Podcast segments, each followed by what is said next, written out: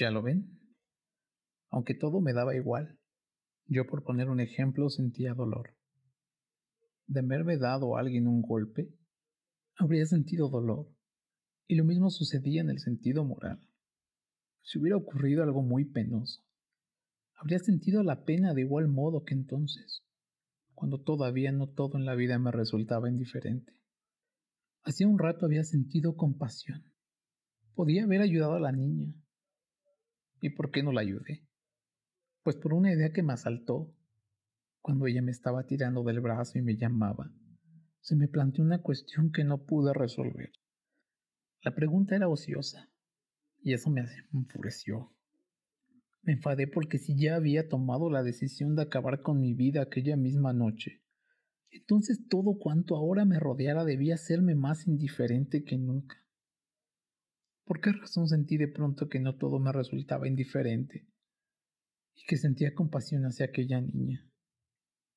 Recuerdo que me provocó mucha lástima, incluso hasta producirme un dolor extraño, absolutamente inverosímil dada mi situación.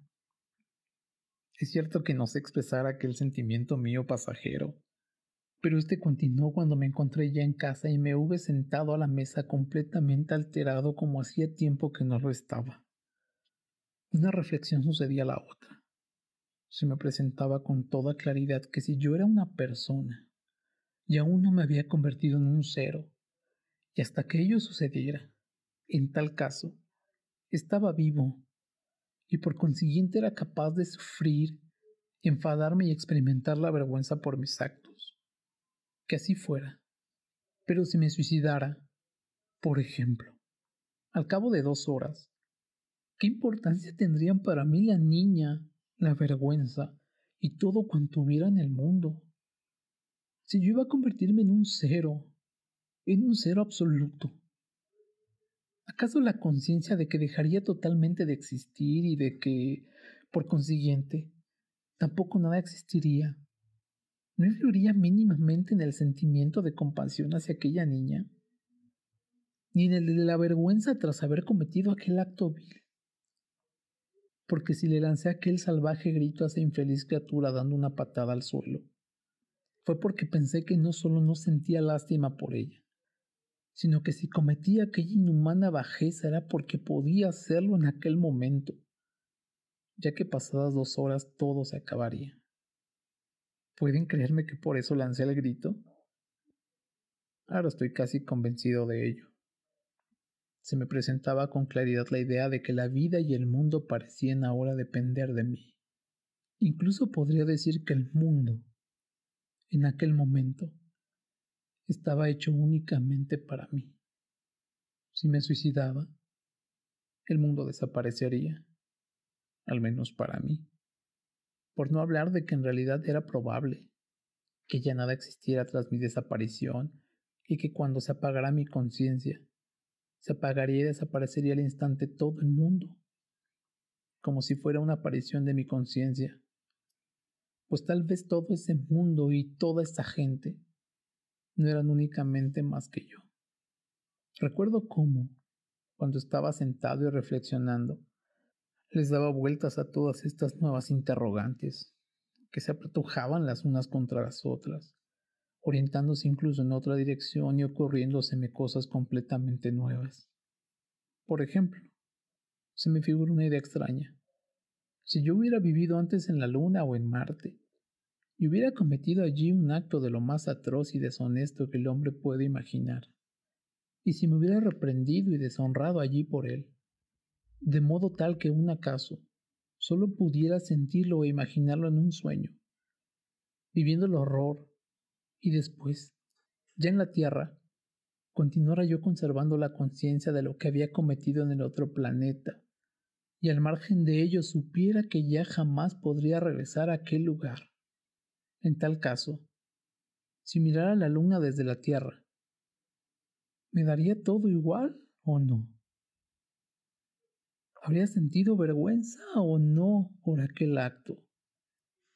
Las preguntas eran ociosas y estaban de más, puesto que el revólver yacía sobre la mesa frente a mí, y yo estaba completamente convencido de que aquello ocurriría sin lugar a dudas. Pero las preguntas no dejaban de acalorarme y me enfurecían. Parecía que no me podía morir ahora sin haber resuelto algo previamente. En una palabra, la niña me salvó, porque al hacerme todas esas preguntas aplacé la idea del disparo. Entretanto, en la habitación del capitán también empezó a cesar el ruido. Dejaron de jugar a las cartas. Se disponían para irse a dormir y mientras tanto gruñían y reñían entre sí perezosamente. Y he aquí que en aquel momento me quedé dormido, cosa que jamás me había ocurrido antes, sentado y en el sillón. Me dormí sin haberme dado cuenta. Los sueños, como es bien sabido, son algo extraordinariamente extraño. Algunas cosas se te presentan con una claridad pasmosa, con unos detalles minúsculos, similares a la orfebrería, y en otras transcurren como si estuvieras sobrevolando el tiempo y el espacio, sin darte cuenta en absoluto. Parece que los sueños no los dirige la razón, sino el deseo, que no es la cabeza, sino el corazón. Y mientras tanto, qué cosas más astutas se le antojaban a mi razón durante el sueño. Además, durante el sueño suceden cosas absolutamente inconcebibles para la razón. Mi hermano, por ejemplo, había fallecido hace cinco años.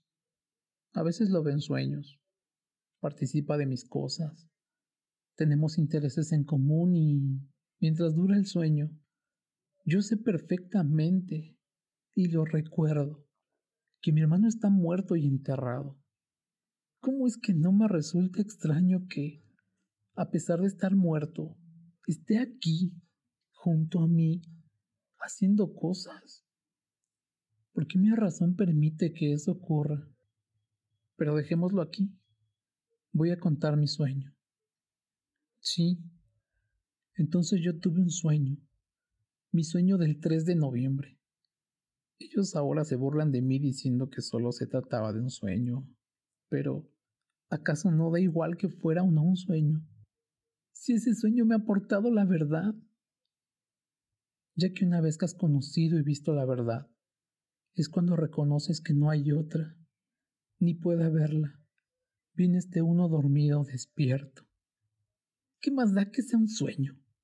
Pues esta vida que ustedes tanto ensalzan Quise apagarla yo con un suicidio. Mientras que mi sueño, mi sueño, me ha revelado una vida nueva, grandiosa, renovada y fuerte.